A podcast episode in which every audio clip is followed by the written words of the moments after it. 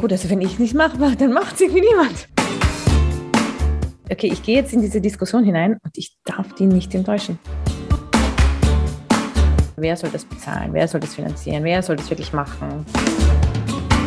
Heute muss ich halten. Aber dafür kannst du auch jeden Tag reinkommen und sagen, so Kinder, was machen wir heute Lustiges? Start Me Up. Gründerinnenmagazin aus Wien auf Radio Radieschen. Mit freundlicher Unterstützung der Wirtschaftskammer Wien. Hallo und herzlich willkommen zu einer neuen Ausgabe von Start Me Up, das Gründerinnenmagazin. Ich bin Caroline Schmid und habe heute eine ganz besonders beeindruckende Gründerin zu Gast. Barbara Blaha steckt nicht nur hinter dem Momentum Kongress, dem Momentum Institut, sondern auch noch hinter dem Moment Magazin. Liebe Barbara, was versteckt sich denn hinter diesen drei Begriffen und wie hängen die zusammen? Naja, das allererste, was ich gegründet habe, gemeinsam mit anderen, war der Momentum-Kongress. Den gibt es tatsächlich schon lang. Das ist schon 16 Jahre aus, dass ich den gegründet habe. Und die Idee hinter dem Kongress war, mal zu schauen, ob es überhaupt, wir haben uns immer gedacht, uh, was fehlt in Österreich? Ein Ort der Analyse, der Debatte, der Auseinandersetzung zwischen Wissenschaft und Praxis und Politik. Das war so ein bisschen unsere Analyse. Und dann haben wir uns gedacht, naja, vielleicht ist es ja nur in unserem Kopf so, wir sollten es vielleicht mal ausprobieren und so ein Forum gründen und schauen, ob das überhaupt wen interessiert. Ähm, so wurde der Momentum-Kongress gegründet, der einmal im Jahr immer im Oktober in Hallstatt stattfindet. Der richtet sich an den gesamten deutschsprachigen Raum und zwar wirklich immer zu einem Generalmotto, zum Beispiel Demokratie, Gleichheit, äh, Solidarität, ähm, solche Dinge, Fortschritt. In zehn Workshops diskutieren dann Leute aus der Wissenschaft, aus der Praxis, ähm, aus der Politik miteinander, aus ganz unterschiedlichen Richtungen quasi kommend äh, zu eben diesem Generalthema. Und das hat uns ziemlich rasch über, mm, hat sich herausgestellt, es gibt einen großen Bedarf daran. Wir sind Jahr für Jahr mittlerweile schon ein Jahrzehnt ausgebucht. Ähm, das heißt, mehr Menschen können nicht kommen, weil Hallstatt ist winzig und dementsprechend kann man da nicht äh, endlos Leute hineinpacken oder den Kongress endlos vergrößern. Und aus diesem Kongress heraus hat sich dann sehr schnell ergeben, dass das ein super Forum ist für tiefergreifende Debatte. Da diskutieren die Leute ja vier Tage lang miteinander in unterschiedlichen Konstellationen äh, fallen tatsächlich ein bisschen aus dem Alltag raus, weil da gibt es auch kein Internet und so. Also das ist wirklich ähm, was ganz Besonderes. Gleichzeitig kann der Kongress nicht leisten, unterjährig, also mm, zur Tagespolitik Stellung zu nehmen, obwohl am Kongress ganz viel diskutiert und vorgestellt wird, was spannend wäre, auch in der Tagespolitik quasi hineinzu, hineinzugießen. Das kann aber dieses Format nicht leisten, das kann ein Kongress nicht leisten. Also haben wir schon vor zehn Jahren gesagt oder zwölf Jahren mittlerweile, ma, so ein progressiver Think Tank, das fehlt in Österreich irgendwie, äh, gibt es in anderen Ländern ganz, ganz selbstverständlich, egal ob ich nach Frankreich schaue, nach Portugal, nach Spanien, nach Skandinavien, da gibt es riesen Tanker aus der progressiven äh, Gewerkschaftsbewegung kommend, aber in Österreich gibt es das halt gar nicht. Ähm, Gleichzeitig war klar, dass die Gründungen ähm, auf der sagen wir mal, marktradikalen Seite in den letzten 20 Jahren ähm, sehr deutlich waren und die auch im Diskurs eine große Rolle gespielt haben. Und aus dieser Lücke heraus haben wir uns gedacht, das sollten wir mal probieren. Vielleicht gibt es ihn mit aber gar nicht, aber wir sehen ihn irgendwie und haben da das Momentum-Institut gegründet, ein progressiver Think Tank, der als Maßstab seiner Arbeit die Interessen der vielen hat. Also all jener Menschen, die sich eben, ähm, ja, wie sagen wir immer, die, die drei Lohnzettel von der Armut entfernt sind, eben keine Eigentumswohnung haben, kein Aktiendepot, es sich nicht richten können, weil sie einen Staatsanwalt kennen, sondern von ihrer Hände oder ihrer Köpfe Arbeit leben müssen. Genau. Und wir stellen uns hier im Momentum-Institut äh, die ganz, ganz großen Fragen zu den Schwerpunkten Verteilung, Klima, ähm, Arbeitsmarkt, Steuern. Das sind so ein bisschen die Arbeitsschwerpunkte hier im Institut. Und von Anfang an haben wir gesagt, ein Think Tank der vielen kann nicht im Elfenbeinturm existieren. Der kann keine Sprache verwenden, die niemand versteht, der nicht drei Studienabschlüsse hat. Ähm, der muss sich die Arbeit machen, tatsächlich auch draußen verstanden zu werden. Der muss also aktiv auch die Auseinandersetzung suchen und ähm, seine, seine Zielgruppe suchen. Da war es naheliegend, gleich auch ein Online-Magazin, das Moment-Magazin dazuzustellen, ähm, das wir gleichzeitig mit dem Momentum-Institut gegründet haben und wo ganz viele gesellschaftspolitische Themen äh, behandelt werden, aber ein großer Schwerpunkt auch Wirtschaftspolitik ist und hier auch von den, von den Analysen des Thinktanks quasi gespeist wird. Was war denn dann der entscheidende Punkt, dass du gesagt hast, so, jetzt mache ich's? Ach, ich habe das über Jahre immer mal wieder mit wem besprochen, wo ich das Gefühl hatte, den könnte es interessieren oder da könnte es äh, auf Interesse stoßen. Ähm, und äh, das Feedback war immer, ja, stimmt, das fehlt, ja, das stimmt, das bräuchte es in Österreich, aber wer soll das bezahlen? Wer soll das finanzieren? Wer soll das wirklich machen? Wer riskiert, dass er damit vielleicht auch auf die Nase fliegt? Weil es ja nicht gesagt, dass es tatsächlich abhebt oder oder funktionieren kann. Ähm, und ich habe das dann über Jahre auch mal wieder in die Schublade gelegt, dann wieder drei Jahre später wieder rausgeholt, abgestoppt, wieder wem äh, erzählt. Und irgendwann einmal war ich an dem Punkt, ich glaube, Schwarz-Blau 2 war da auch entscheidend, zu denken, ja gut, also wenn ich es nicht mache, dann macht es irgendwie niemand. Also hilft es ja nicht. Ne? Also, hm. Und das war dann auch der Moment, wo ich mir gedacht habe, wenn mich irgendwann einmal meine drei Kinder fragen, was hast du eigentlich so getrieben, wie die Demokratie irgendwie äh, in der, einer Abwärtsspirale war und klar war, dass das im großen Stil nicht mehr so gut funktioniert, Stichwort auch Klimakatastrophe, möchte ich Ihnen nicht sagen, du, ich war da in diesem Verlag und das war ganz nice und da habe ich das ein oder andere gute Buch gemacht. Also das, da wusste ich irgendwie, na, das, das ist wichtig und richtig, was ich da gemacht habe, aber das ist mir zu wenig. Und wenn ich zumindest auch nur die Chance sehe, dass es funktionieren könnte, dann muss ich die Chance nützen. Wenn ich dann mhm. drauf komme, es hat nicht funktioniert, schade, aber dann habe ich es zumindest probiert. Das war, glaube ich, ein ganz wichtiger Motivator. Und ähm, mir war sehr schnell klar, wenn ich nicht all in gehe, wird es nicht klappen. Also war auch klar, ich muss meinen Job im Verlagswesen kündigen, weil nur mit einer Zehe ins Wasser zu gehen, naja, auf die, auf die Wette würde ich dann auch nicht setzen. Ne? Also da muss klar sein, ich bin schon weit geschwommen und sage dann, hallo, folgt mir. Vor allem, wenn es das davor noch nicht gab, kann man es wahrscheinlich nicht halbherzig komplett neu aufbauen.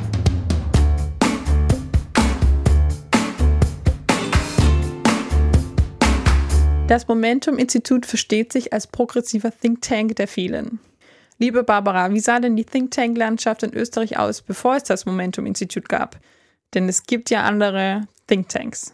Es gibt andere, äh, andere Thinktanks. Also ganz, also wenn wir ein bisschen historisch zurückschauen, dann sind die ersten großen Gründungen sicher die großen Wirtschaftsforschungsinstitute, die auch ein Stück weit sozialpartnerliche Gründungen sehen, äh, etwa wenn wir ans WIFO denken oder ans Institut für höhere Studien, das IHS. Ne? Das sind auch die Institute, die Konjunkturprognosen machen, die ganz eng auch vernetzt sind mit der Regierung und so und im Auftrag der Regierung auch viele Analysen und Forschungen durchführen. Das sind richtig, richtig große Tanker. Also da arbeiten hunderte Forscherinnen und Forscher äh, zusammengezählt äh, in diesen Instituten. Die gibt's äh, Jahrzehnte schon. Ich, ich habe das Gründungsjahr nicht genau im Kopf, aber die gibt's, solange ich politisch denken kann, ähm, auch schon. Und ich würde mal sagen, so ab Mitte der 90er sind dann zusätzliche Gründungen am Feld erschienen. Da durchaus eher auf der marktradikalen Seite, etwa wenn ich an das Hayek-Institut denke, das unter der Leitung von Barbara Kolm existiert.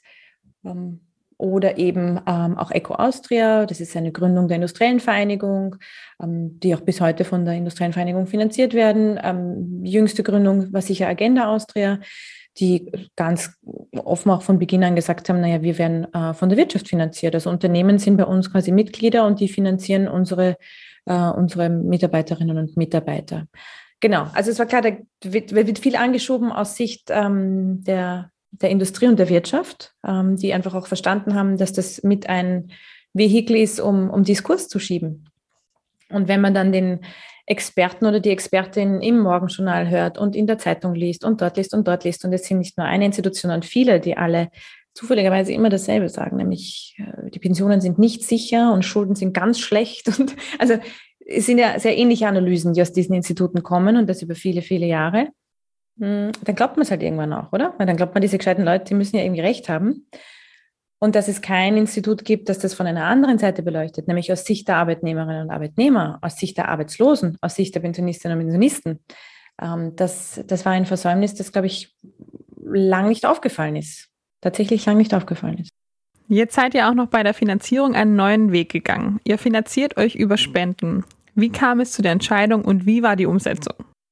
Ich hätte nicht gewusst, wie ich sonst finanzieren soll. Also es war recht auf der Hand, ähm, mhm. dass ich da irgendwie klar sage, na gut, jetzt muss ich mal den Klingelbeutel rumgehen lassen. Und ich glaube, der, der große Unterschied ist zu anderen Institutionen, ähm, dass wir auch auf äh, Kleinspenderinnenbasis äh, funktionieren. Ähm, das heißt, ähm, mittlerweile haben wir tausende Daueraufträge von Menschen, die sagen, okay, ich kann im Monat vielleicht nur fünf Euro geben oder ich kann vielleicht auch 20 Euro geben oder ähm, Menschen, die vom, die vom Leben ein bisschen, die ein bisschen mehr Glück im Leben hatten oder mit ihrem Beruf sagen auch, okay, ich kann 100 Euro im Monat geben. Aber das ist es dann auch schon ähm, dass die uns finanzieren. Und da rennen wir wirklich um, um jeden einzelnen und jede einzelne Kleinstspende. Und das machen wir von Beginn an. Also das erste halbe Jahr vor der tatsächlichen Gründung des Momentum-Instituts bin ich durch ganz Österreich gereist und habe wirklich jedem und jeder ins Ohr getrötet, äh, was meine Idee ist.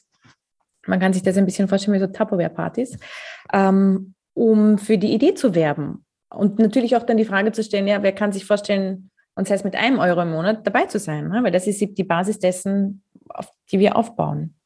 Ähm, das ist, ähm, uns auch ganz wichtig, auch zu wissen, das sind die, denen sind wir echt verantwortlich, von denen sind wir abhängig, ja, weil wir mal alles tun, ja, Journalismus ist unabhängig oder so. Das wäre äh, meine Analyse. Stimmt nicht, es gibt nur unterschiedliche Formen von Abhängigkeiten. Also gerade Journalismus kann abhängig sein von Anzeigenkunden oder Kundinnen, ähm, kann aber auch zum Beispiel abhängig sein ähm, von Regierungsinseraten. Ne?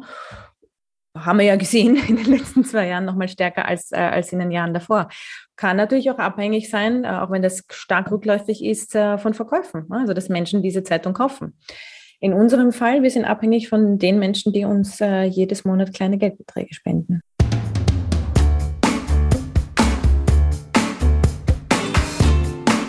Das Momentum-Institut und das Moment-Magazin sind spendenfinanziert.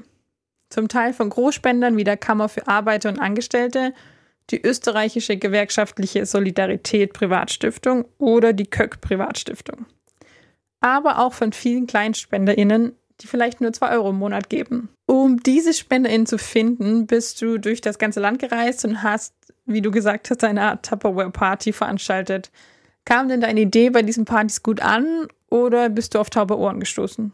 Hm, es war echt eine bunte Mischung. Mich hat vor allem äh, fasziniert, was für unterschiedliche Menschen da zusammenkommen, um äh, mit mir diese Idee zu diskutieren. Weil ich habe, also ich hatte so ein bisschen die Fantasie, das wären eher Leute sein in meinem Alter, maybe vielleicht ein bisschen mehr akademisch oder so. Also nicht, dass ich das gewollt hätte, aber ich habe irgendwie so die Idee gehabt, oh ja, naja, wen kann ich schon erreichen? In meiner kleinen Bubble sind, äh, man ist sich ja dann immer recht ähnlich und so. Äh, und war dann extrem überrascht, dass das so gar nicht war. Also da sitzt man dann in Feldkirch mit einer Runde pensionierter AHS-Lehrerinnen, die alle jenseits der 70 sind und äh, total interessiert sind an dem, was ich davor habe. Wo ich mir auch denke, oh, super interessant, dass über die sozialen Medien überhaupt solche Menschen erreicht werden.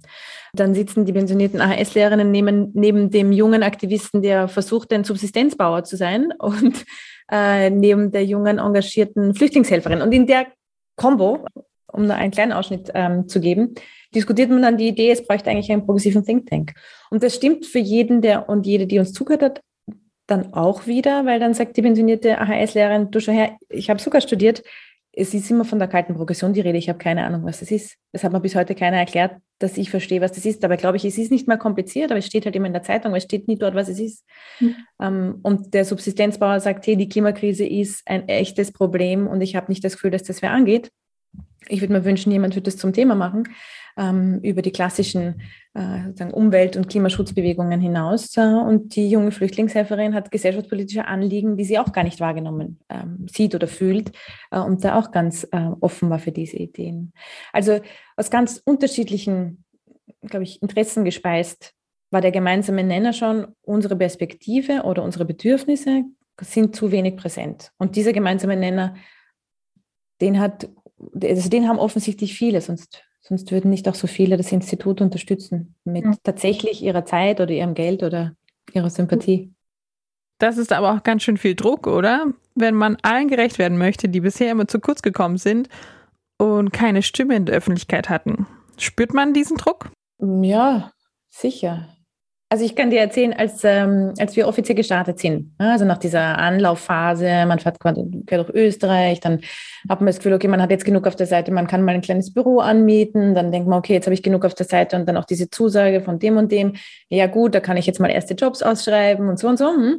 So, und dann ist da dieses kleine Team mit mir in diesem damals noch recht leeren Büro äh, gestanden und die äh, Reportredaktion hat irgendwie mitbekommen, dass wir anfangen zu rudern. Und dann sagt die Reportredaktion, ah, das ist eh spannend, da machen wir einen Bericht über euch, gemeinsam mit der Agenda, neue Herausforderer am Start, du, du, Anfang September. Und wir so, was, das ist Wochen, bevor wir fertig waren und die Website ist noch überhaupt nicht. Aber gleichzeitig musst du machen, weil das ist eine große Chance und du kannst mit einem großen Auftritt an den Start. Und dann sagt die Reportredaktion noch, da machen wir gleich auch eine Live-Diskussion äh, Agenda Austria-Chef gegen dich, weil ihr wart eh noch nie gemeinsam im Fernsehen und das wäre gleich mal interessant. Und das war unser, unser Auftrittsauftritt sozusagen. Und ich weiß noch, dass ich im Büro war an dem Tag. Der Report ist immer am Dienstag. Es war eine Live-Diskussion im Report. Es war noch vor Corona, haha. Und dann ähm, fahre ich aus dem Büro ins, äh, ins Studio, also in den Königelberg. Und mein kleines Team war natürlich mit mir im Büro. Und ich weiß, dass ich an dem Tisch stehe und mir sie anschaue und sie schauen mich an. Und ich habe gesagt, okay, ich gehe jetzt in diese Diskussion hinein und ich darf die nicht enttäuschen. Nämlich die, die da jetzt sitzen, die ihre Jobs zum Teil aufgegeben haben für mich, die sich gedacht haben, sie begleiten mich da auf dieser Reise. Und all jene, die heute Abend zuschauen und, und wenn es nur ein Euro ist, da hineingeschmissen haben, die darf ich nicht enttäuschen. Die müssen das Gefühl haben, gut angelegter Euro. Die macht den schon gut. Äh, also ja, den Druck spüre ich, spür ich schon. Ähm, das war, ich glaube, ich war in meinem Leben noch nie so nervös wie an dem Abend, weil ich musste, jetzt muss ich, ich, ich muss halten. Heute muss ich halten. Alle müssen der Meinung sein, guter Job, gut gemacht. äh, genau, und es ist, war dann eh in Ordnung, äh, aber ich glaube, ich hatte irgendwie das Gefühl, ich habe noch nie so einen wichtigen Auftritt. Und das war eh nur in meinem Kopf. Ich, der Großteil der Menschen, die hier gespendet haben, haben den wahrscheinlich gar nicht gesehen oder so. aber in meinem Kopf äh, waren die alle sehr präsent. Ich finde aber auch, um das nicht zu negativ ähm, dastehen zu lassen, ich finde auch, es hat was Produktives. Ähm, dieses Wissen um die Abhängigkeit von den kleinsten äh, Spenden und Spenderinnen. Es zwingt uns total zum effizienten Mitteleinsatz. Also bei jeder Ausgabe, bei jeder größeren, bei jedem Investment, bei jeder neuen Anstellung ist mal, die Frage in meinem Kopf immer, kann ich das vor diesem einen Langzeitarbeitslosen rechtfertigen, der uns trotzdem, bitte aber erst zur Mitte des Monats, hat er das AMS-Geld nicht am Konto, zwei Euro spendet. Also das sind so grundlegende Geschichten. Und dann kann ich, wenn mich der anruft und sagt, war das eine gescheite Ausgabe, muss ich sagen können, ja, die war sinnvoll, aus dem und dem und dem und dem Grund. Und deine zwei Euro waren wichtig für genau diese Geschichte. Das macht was mit der Art und Weise, wie wir arbeiten. Weißt du, ich meine, und das macht auch was mit ähm, der Art und Weise, wie wir mit unseren Ressourcen umgehen, weil wir wirklich jeden Euro dreimal umdrehen ähm, und uns denken, okay, stimmt das auch für diesen einen Spender? Ja, ich glaube, ich weiß, was du meinst. Dadurch wird immer alles ganz gut in Relation gesetzt. Kommt das denn vor, dass dich oder euch SpenderInnen anrufen? Ja, ja, total. Es ist uns, also unsere Nummern sind im Netz, unsere E-Mail-Adressen sind im Netz. Ich finde, als Medium der vielen, als äh, Think Tank der vielen muss man erreichbar sein. Man muss, äh, da muss ein Widerhall geben. Ähm, das heißt, wir kriegen positive wie negative Reaktionen von unseren Leuten, klar. Manchmal finden sie einen Themenschwerpunkt nicht gut und schreiben Menschen, nö, mag ich nicht. Äh, wir haben regelmäßig Leute, die uns am Festnetz hier im Büro anrufen und sagen, ihr habt ein Facebook-Posting draußen, da fehlt ein Beistrich. Also auch das haben wir.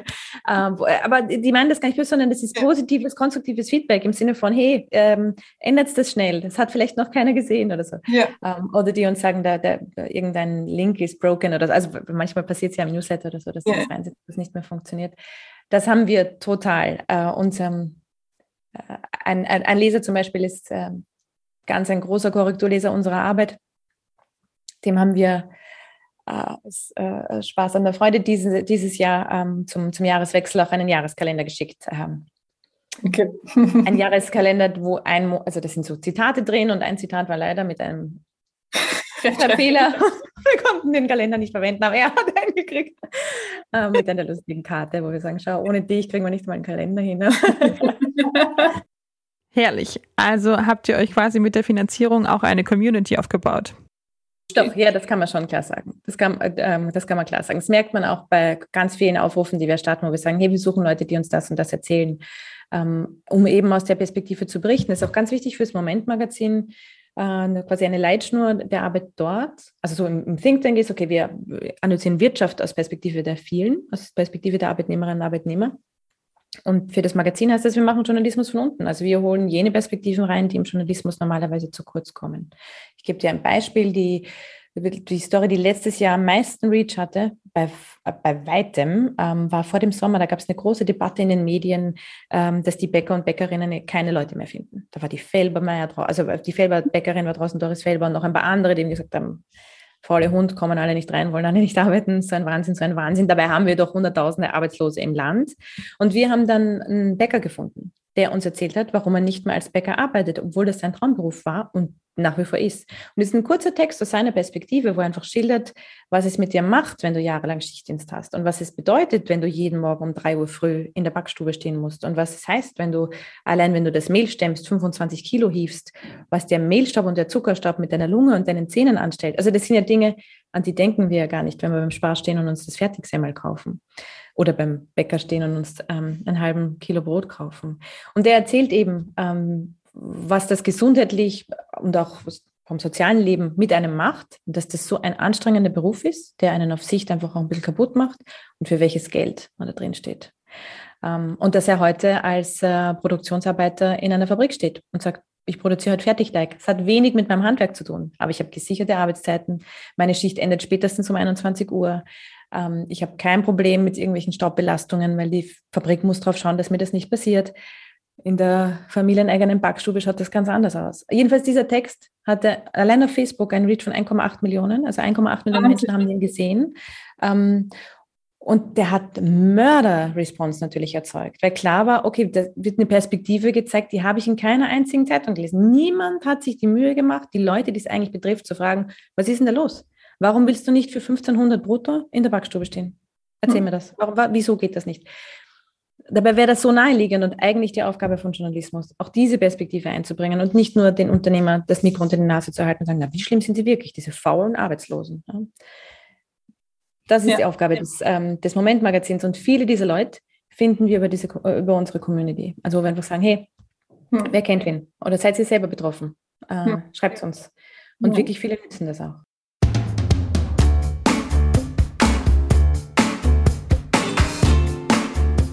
Jetzt nochmal zurück zu eurem Finanzierungsmodell. Wenn man spendenfinanziert ist, wie plant man da? Besonders wenn man MitarbeiterInnen hat. Haben die nur ein Jahresverträge oder? Nein, nein, nein, nein. Nein, nein, nein, nein. Das ist mir schon wichtig, dass die Leute hier auch ohne Druck arbeiten können. Im Sinne von, die denken sich nicht an jedem Monatsersten kommt mein Gehalt eh. nein, nein, nein, nein, nein. Die haben alle unbefristete Verträge nach dieser 30-tägigen Probezeit oder so, die es gibt. Uh, wie machen wir das? Das macht man in Wirklichkeit wie jeder Laden da draußen auch. Also, um es ganz simpel zu formulieren, Coca-Cola weiß auch nicht, ob es nächstes Jahr noch so viel Umsatz macht wie diesen. Es muss sich darauf verlassen, dass die Menschen ja Coca-Cola noch kaufen. Mhm. Ähm, und du tut alles dafür, dass das klappt, aber also sicher weiß es kein Laden da draußen, ob es ihn nächstes Jahr noch gibt und ob sein Geschäftsmodell äh, quasi noch funktioniert. So geht es uns auch. Ähm, und das ist tatsächlich die Aufgabe der Geschäftsführung, das ja sicherzustellen, also dass die, dass die Personalkosten äh, gedeckt sind. Und wir haben das große Glück, dass wir neben den Kleinspenderinnen auch Großspenderinnen haben, also einfach Leute, die über richtig Geld verfügen ähm, und die dann zum Beispiel sagen, gut, ich finanziere ein größeres Projekt oder eine Stelle über mehrere Jahre. Ähm, die sind übrigens alle einsehbar, weil uns ist Transparenz wichtig äh, im Jahresbericht des Momentum-Instituts. Also jeder, der über 5000 Euro ins Institut legt, wird namentlich ausgewiesen im Jahresbericht. Ihr seid der Think Tank der vielen, also ihr möchtet die Interessen der vielen vertreten. Jetzt gibt es aber auch ein paar, die die Interessen der wenigen vertreten. Ist es schwierig, gegen größere Player anzukommen? Bekommt ihr dafür Gegenwind oder schaut man da gar nicht drauf, sondern konzentriert sich auf das, was man selber vorhat? Dass man gar nicht drauf schaut, wäre gelogen, weil man muss sich ja benchmarken. Also man muss ja schauen, was machen die Mitbewerber und Mitbewerberinnen im Feld, um zu schauen, wie verhält man sich zu denen, wie erfolgreich ist man auch im Vergleich zu denen. Also dieses Benchmarking ist mir auch wichtig. Ähm, warum ist mir das wichtig? Weil ich glaube, dass Leute Erfolge brauchen, wenn sie arbeiten und einfach nur sozusagen in der Blackbox vor sich hin tun und nicht genau wissen, war das jetzt gut oder nicht gut, hatten wir ein gutes Jahr oder kein gutes Jahr. Ja, kann auch frustrierend sein. Das heißt, wir arbeiten hier viel mit Benchmarks, ähm, sowohl im Institut als auch im Magazin, ähm, weil ich auch wirklich davon überzeugt bin, dass Leute Erfolge brauchen, damit sie, ähm, damit sie sich in der Arbeit wohlfühlen. Und die muss ich irgendwie messen, sonst weiß ich nicht, dass ich erfolgreich war. Genau, das ist die eine Sache. Die andere Sache zum Thema Gegenwind. Äh, ich glaube sogar, dass es für uns eine gute Sache ist, äh, Gegenwind, denn es zeigt, dass wir unseren Job gut machen. Wären wir bedeutungslos oder irrelevant, gäbe es keinen Gegenwind.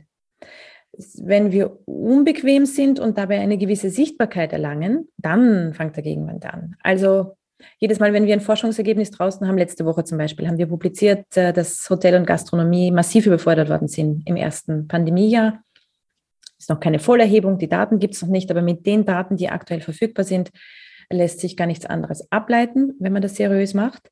Aber ah, da gab es totalen Gegenwind. Da ist ausgeritten die Wirtschaftskammer, die Industrienvereinigung, der Fachbeisitzende von whatever, Gastro, ich weiß nicht, wie viele kleine Unternehmen, also Hoteliers, die gesagt haben, das stimmt alles gar nicht, ich bin nicht überfördert worden, etc. Ah, und, wo man auch weiß, okay, wenn die so nervös wären, mhm. dann bist du, dann stehst du richtig. Um, ähm, und da musst du da auch stehen bleiben. Ja. Deshalb wird nächste Woche die nächste Analyse zu dem Thema kommen. Also das, ähm, wenn es egal wäre, würden sie nicht anfangen, ähm, dagegen zu schießen. Und das zeigt uns auch, äh, je härter der Wind, desto richtiger Stimme. Ich habe den Eindruck im Gespräch mit dir, dass all die Risiken, die so eine Gründung mit sich bringt und die auch Angst machen können, bei denen wechselst du einfach die Perspektive und siehst sie als Chance an. Und ich frage mich gerade, ob man das so als Tipp für zukünftige GründerInnen genauso weitergeben kann. Ja, es ist, äh, klar ist eine Chance. Ich mag das auch gar nicht kleinreden. Ich glaube nur, hm, Ich glaube, sonst traut man sich nicht, oder? Also wenn die, wenn die Angst die Freude überwiegt, dann springt man nicht. Und ich glaube, man muss quasi das, äh, das, das Ziel, das man eigentlich vor Augen hat, immer klar vor Augen haben und tatsächlich auch daran glauben, dass man es erreichen kann, weil sonst springt man nicht. Und ähm, das ist dann natürlich schade, weil ich glaube, das ist mit ein Grund, warum viele Dinge nicht gegründet werden, weil dann irgendwie doch die, die in der Risikoabwägung rauskommt, na, ich traue mich nicht ganz. Was nicht heißt, dass es nicht manchmal auch die richtige Entscheidung sein kann. Vielleicht trägt die Geschäftsidee nicht oder ähm, die eigenen äh, Kraftressourcen ertragen so eine Gründung nicht, weil da fließt ja schon unfassbar viel Zeit und Herzblut und, und Engagement auch rein. Das muss man auch gewillt sein, reinzustecken. Ähm, dafür, finde ich, ähm, kriegt man auch unfassbar viel raus. Das stimmt, glaube ich, nicht für jede Person. Ähm, nicht jeder und jede wird nur glücklich, wenn er gründet. Das glaube ich gar nicht. Das glaube ich wirklich gar nicht. Ich glaube, es gibt extrem erfüllende Arbeitsverhältnisse, auch wenn man nicht selber äh, gegründet hat. Mhm. Äh, aber ich glaube, es gibt genug, die, die, das Zeug hätten und die das gut machen würden, die sich dann doch nicht drüber trauen, gerade wenn die eigenen ähm, Ressourcen fehlen. Und ich meine, was ähm, das Schönste ist natürlich trotzdem, dass man jeden Morgen in den Laden geht und sich denkt, ach Gott, was stellen wir heute an? Und diese Art von absoluter Selbstständigkeit und Selbstwirksamkeit ist natürlich großartig. Wenn auch auf der anderen Seite klar ist, es kommt keiner und, ähm, und rettet dich. Also du stehst halt dann nach vorne und musst die Dinge verteidigen, die angestellt werden. Du musst ähm, Verantwortung übernehmen, die, die Leute, die mit dir arbeiten. Und du musst in der Öffentlichkeit verteidigen, was das Institut tut. Also, aber dafür kannst du auch jeden Tag reinkommen und sagen, so Kinder, was machen wir heute Lustiges?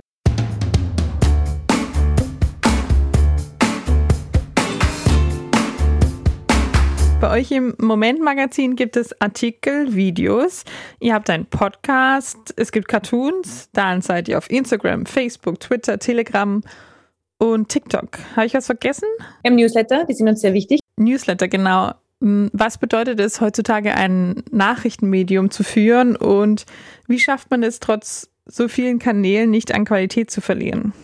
Also manches kann man natürlich auch reproduzieren, aber gerade bei den Social-Media-Kanälen muss man den Content auf die einzelnen zuschneiden, was natürlich Arbeit bedeutet. Na, das stimmt total. Das stimmt total. Man kann nicht sagen, man macht ein Posting und haut es dann einfach über sechs Kanäle raus. Man kann man schon machen, aber es wird nicht okay. besonders erfolgreich sein. Äh, allein schon an technischen Anforderungen. Ja. Jedes, jede Plattform hat ein eigenes Bildformat. Das heißt, wenn du ein Bild dabei hast, musst du sie jedes Mal anders ausspielen. Solche Dinge sind ähm, total wichtig. Bei Videos ist die Frage, wie viele Sekunden sind da erlaubt? Dort sind mehr, dort weniger. Lalala. Also mhm. das muss man sich wirklich ähm, muss man sich gut überlegen. Unsere ähm, Kernüberlegung hier im Moment-Magazin war aber immer, dass unser wichtigster Zubringer zur Website natürlich die sozialen Kanäle sind. Also die Menschen setzen sich nicht vors Internet und denken und googeln neues progressives Magazin. Also ich meine, so realistisch bin ich. Die finden mich nicht. Ich muss sie finden. Und ich finde sie in den sozialen Netzwerken. Äh, deshalb aber von, von Anfang an klar, ganz oder ganz viel Energie fließt in die, äh, fließt in die sozialen Kanäle. Und da, da ist natürlich auch klar, dass sobald der neue hochkommt, wo du das Gefühl hast, der ist interessant oder der ist längerfristig da. Also wir waren nie auf Clubhouse, for a mhm. reason. Ähm, aber auf TikTok mittlerweile eben schon. Ist klar, da musst du dann auch entsprechend entweder umjustieren, ähm, also Ressourcen anders bündeln, dass sich das noch ausgeht, oder äh, eben größer werden, also expandieren. Ähm, das ist auch klar. Und ich finde das Schöne am Momentmagazin ist, dass wir hier so viel ausprobieren können. Also zum Beispiel so Dinge wie, wir hatten eine Kollegin, die hat in ihrem Leben noch nie Post Podcast gemacht. Und wir waren so, hm, so ein Podcast, das wäre doch irgendwie spannend und so ein erzählender Podcast, das gibt es in Österreich kaum. Ähm, da, da ist eine Lücke, wäre das nicht irgendwie interessant für uns? Und sie sofort, ja, mache ich. Habe ich noch nie gemacht, probiere ich jetzt mal aus. Und hat sich dann super hineingetigert, ist jetzt auch als bester Newcomer-Podcast ausgezeichnet worden. Ähm, sitzt gerade an der zweiten Staffel mit einem anderen Thema und es taugt ihr extrem. Also das sind so Dinge, wo ich mir denke, das geht sich halt nur aus in so einem kleinen ähm, Rahmen und Kontext. Oder eine andere Kollegin, äh, die jetzt zum Beispiel ein Quizformat äh, erarbeitet hat, gemeinsam mit äh, einem Satiriker-Duo, das super, super gut funktioniert. Also wo ähm, Information auch mal anders gereicht wird als im klassischen. Und hier kommt ein Bericht, ähm, diese Dinge auszuprobieren. Das ist uns ein großes Anliegen. Auch so Dinge wie, wie, wie kann man Meme-Kultur im Journalismus sinnvoll und produktiv verwenden, also über den Unterhaltungswert hinaus auch eine Botschaft darin legen oder eine Information hineinpacken. Auch das ist etwas, womit wir ganz viel experimentieren. Und sicher, also das ist ähm, etwas, das uns ganz viel Freude macht. Da fließen auch äh, viele Ressourcen rein. Da wird jetzt im neuen Jahr auch einiges an neuen Formaten kommen, ist Videoproduktion. Eigentlich extrem aufwendig. Auf der anderen Seite ähm, macht es unfassbar viel Freude, wenn man weiß, dass man mit dieser Art von Format nochmal andere Leute erreicht, die man über geschriebene Sprache nicht erreichen kann, weil die halt aus welchen Gründen auch immer keine längeren Texte lesen, aber durchaus ein drei Minuten Video schauen würden. Und das ist eben so ein bisschen unser, unser Anspruch, ne? dass nicht wir definieren, wie Information daherkommen muss, sondern eigentlich die vielen da draußen. Und wenn die vielen da draußen Videos wollen, dann kriegen sie Videos äh, über die Inflation, bevor ich ihnen einen Text hinlege, den sie im Leben nie lesen würden. Das heißt also, dass man gutes Personal braucht und Leute, die Lust haben, immer wieder was Neues auszuprobieren. Genau, genau. Also es braucht, wir sind ein sehr junges Team, also alle sind hier natürlich auch ganz selbstverständlich privat in den sozialen Medien unterwegs. Es braucht ein gewisses Grundverständnis für Tonalität und Community in dem sozialen Netz, das glaube ich schon. Also wer selber nicht auf Twitter ist, tut sich schwer mit Twitter. So, also um ein Beispiel zu geben, wer nicht auf Instagram unterwegs ist, der wird schon Instagram-Posting zusammenbringen, aber es wird wahrscheinlich nicht besonders rocken. Also man braucht so ein gewisses, hm. eine Sympathie für das Netzwerk, wäre meine These. Ähm, und das jeder von uns bringt und jeder bringt unterschiedliche Vorlieben oder Vorzüge in den Netzwerken mit, aber alles ein Grundverständnis, ist mal klar. Genau, und dann natürlich äh, die große Lust am Ausprobieren und natürlich, was auch super ist, sobald du es mal gut machst, ähm, wie unser Insta-Channel, das ist natürlich auch super rewarding, weil du gibst mhm. was raus und hast, weiß ich nicht, Dutzende Kommentare, Leute, die dir schreiben, die Stories beantworten, das Quiz machen, ähm, dir die auch äh, wirklich Live-Feedback geben für das, was du tust. Also du kriegst einfach auch ganz viel ähm, positive Energie zurück und das äh, motiviert natürlich, äh, mehr zu machen. Ich komme schon zu meiner letzten Frage. Radio Radieschen ist ja auch ein Ausbildungssender und uns hören viele Studierende.